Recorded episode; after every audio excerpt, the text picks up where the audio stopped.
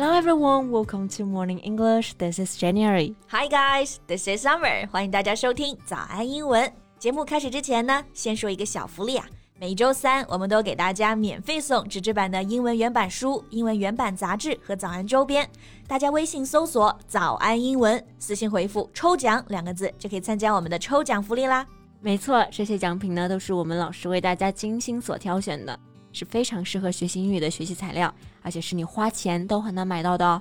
所以，坚持读完一本原版书、杂志，或者是用好我们的早安周边，你的英语水平一定会再上一个台阶的。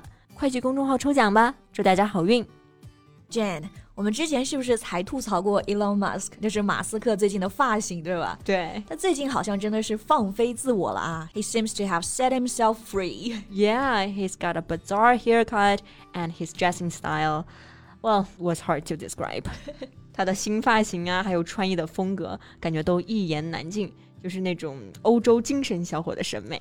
And you know, it's not just him. Jeff Bezos, the founder of Amazon, has also changed his style, and the latest pictures of his have taken the internet by storm. 除了 Musk，像亚马逊的创始人 Bezos，也就是 Jeff Bezos 贝佐斯啊，画风也是突变。 他不再是原来穿西装打领带一个科技狂人的样子。然后他的最新照片最近就在网上引起了轰动。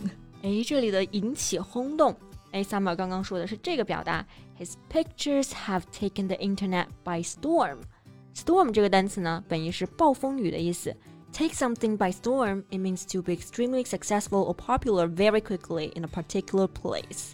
那这个词组的意思呢，就是很快成功啊，或者说出名的意思。嗯。像之前贝佐斯和他的前妻离婚，他支付了巨额的赔偿。那这个消息啊，当时也是席卷整个网络，所以可以用到这个词组，就可以说 The news of Bezos' divorce took the internet by storm。那最近贝佐斯改变风格，其实也和他离婚有关系。After the divorce, Bezos has been dating with Lauren, and he seems as besotted as ever. 那离婚之后呢，贝佐斯就一直和一个女主持人 Lauren 来约会。那他被拍到那些照片呢，其实就是他们俩的约会照。在每张照片里面，他们都是如胶似漆的。哇，这个如胶似漆，刚刚之前用到这个单词啊，besotted，单词本意就是爱到痴迷的意思，loving someone so much that you cannot think clearly。And he seems as besotted as ever。这句话其实就是说啊，科技巨头呢陷入了爱河。所以他们俩就是隔空给网友撒狗粮，对吧？那其实网友感觉并不是特别想吃这碗狗粮，因为都觉得贝佐斯的照片辣眼睛。Okay, let's talk about that in today's podcast. Sure. 那我们今天所有内容啊，都整理成了文字版的笔记，欢迎大家到微信搜索“早安英文”，私信回复“加油”两个字来领取我们的文字版笔记。Okay, so the reason why people find Bezos' pictures unpleasant is that they're pictures of his shirtless physique. 哎，是的，辣眼睛啊，就是因为照片里呢，贝佐斯都是光膀子的。这个光膀子啊，用这个单词就可以了，shirtless。shirt 是衬衫，less，l e s s 是一个后缀，表示没有的。你看光膀子嘛，就是不穿上衣的，so it's shirtless。嗯，我们再举一反三啊，比如夏天呢，女生穿的无袖的连衣裙，就可以说 a sleeveless dress。那还有一个单词呢，就是 physique。It means the size and shape of person's body, or we can also say build. 那所以这个单词的意思呢，就是一个人的体型 physique 和 build 是同义词。然后呢，我们要注意这个单词的重音，它不是物理学那个 physics，它的重音呢在中间第二个音节 physique。 Okay, so you might ask why Bezos shirtless. That's because he was on a holiday trip to St. Bart's, and his girlfriend and Bezos were on a yacht. Yeah，照片里面光膀子的是因为贝佐斯和他的女友在游艇度假。嗯，哎，这有钱人的常规假期啊。那在这里呢，游艇就是这个单词 yacht。Summer, when you guys travel to Sanya, you also went on a yacht trip, right? 是的，今年公司团建去了三亚，我们也租了游艇，就是 a yacht trip。还坐了摩托艇 a motor yacht。但是像我们坐的游艇啊，和世界首富的级别那完全不一样了。The yacht they rented cost thirty-eight thousand dollars a week。像贝佐斯的游艇啊，一周是二十多万的租金。That was no surprise.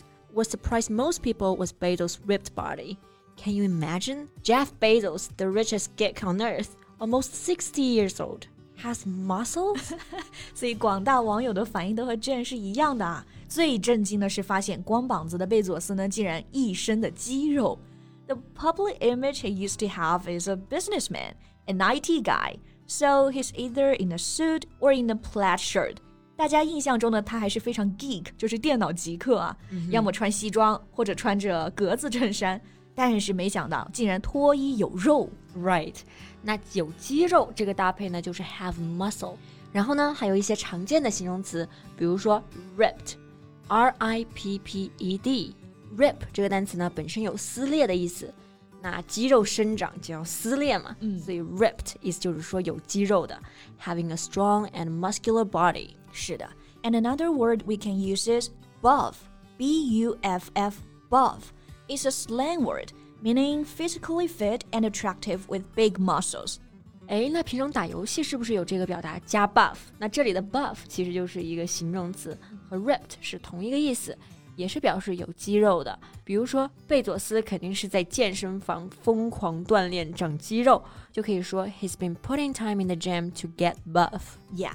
And Lauren, his girlfriend, also shared snaps from their boat trip on Ins, featuring Buff Jeff Bezos。Bezos 的女朋友啊，Lauren，她也发了 ins，然后配文就是 Buff Jeff Bezos，肌肉贝佐斯。Actually, since 2017, Bezos' ripped body has been in the limelight. 这里的 in the limelight 意思就是说成为公众瞩目的焦点中心。那其实，二零一七年开始呢，贝佐斯就逐渐变身为肌肉猛男了。